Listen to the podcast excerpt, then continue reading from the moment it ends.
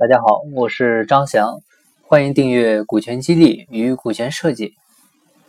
呃，最近有不少网友加我微信啊，问了我一些问题。呃，今天呢，就是挑了几个典型的问题拿出来啊，也是问的最多的啊，相信很多听众也有过类似的疑问或者困惑，所以今天呢，就统一回答几个网友的问题吧。呃，第一个问题是浙江的一个老板问的。他现在呢是三个股东，三个股东呢要引入一个新的股东进来，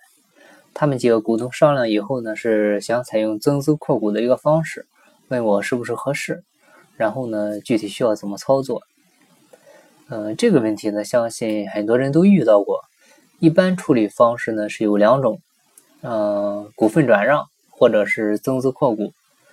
股份转让的话就比较简单了，一般是直接。嗯，转让大股东股份啊，或者有约定的同比例稀释现有股东的股份也可以。增资扩股的话，操作起来，呃，通常是先给公司进行估值，嗯，比如公司估值一千万，你想要增资十个点的股份啊，就是再拿一百一十万啊进来，就是十个点的股份，就是先看估值啊，再看你增加多少，就是增加多少钱。如果是针对员工的话呢，它还有一部分溢价。这里的溢价是商议的那个议啊，就是商量着让员工，呃，内部买便宜点儿啊。如果是面对外部投资人的话呢，也是溢价啊。不过这里的议呢是另一个议，嗯，左边一个三点水，然后右边一个权益的益啊，是那个议，就是在这个基础上呢，价格啊要更高一些啊。这是通常情况下企业引进新股东。增资扩股的一个操作方法啊，还是比较简单的，只是听起来可能会呃有些不好操作。呃，第二个问题啊是，嗯，北京的一家制造业的公司啊，他是个做实业的老板，这两年呢经济不太景气啊，企业也是连续亏损，问我呃怎么通过股权激励啊提升员工的积极性和创造力。嗯，其实股权激励它更适合的是处于成长啊、成长期、上升期的企业来做，因为这个阶段它对于员工来说，嗯，他能看到未来啊，对企业的期盼度和信任度是很高的，所以呢，他会舍得拿出钱来啊去买公司的股份啊，跟企业能够同富贵、共患难，有这样一种心态。这样的话呢，就表明表明他愿意啊把自己的青春。奉献给这家公司，但是亏损型的企业呢，对于员工来说，他是看不到未来的啊，起码现阶段他对企业是没有信心的。企业不盈利啊，赚不到钱，自己呢还要拿钱进来买股份，想想都不太踏实，所以呢不太好做啊。但是这是不是就意味着不能做呢？嗯，倒也不是啊。这时候呢就可以换一种思路，因为股权激励啊，它分的永远是增量。啊，不是存量。对于亏损型的企业来说呢，呃，是不是这个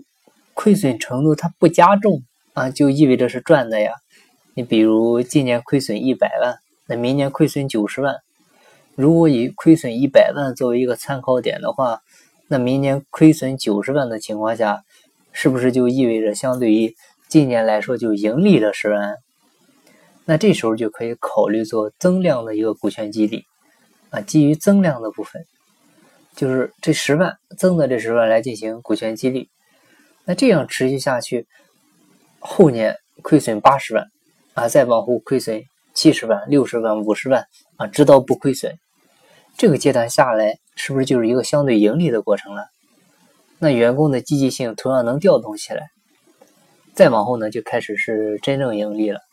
所以呢，就这样慢慢来，还是可以做的。啊，只是在这个过程中呢，注意一下亏损的时候呢，只是增量部分大家一起分，但是承担的话呢，先不要让大家承担，因为毕竟还是要调动积极性，这样再往往后开始盈利的时候转为实物，慢慢的去，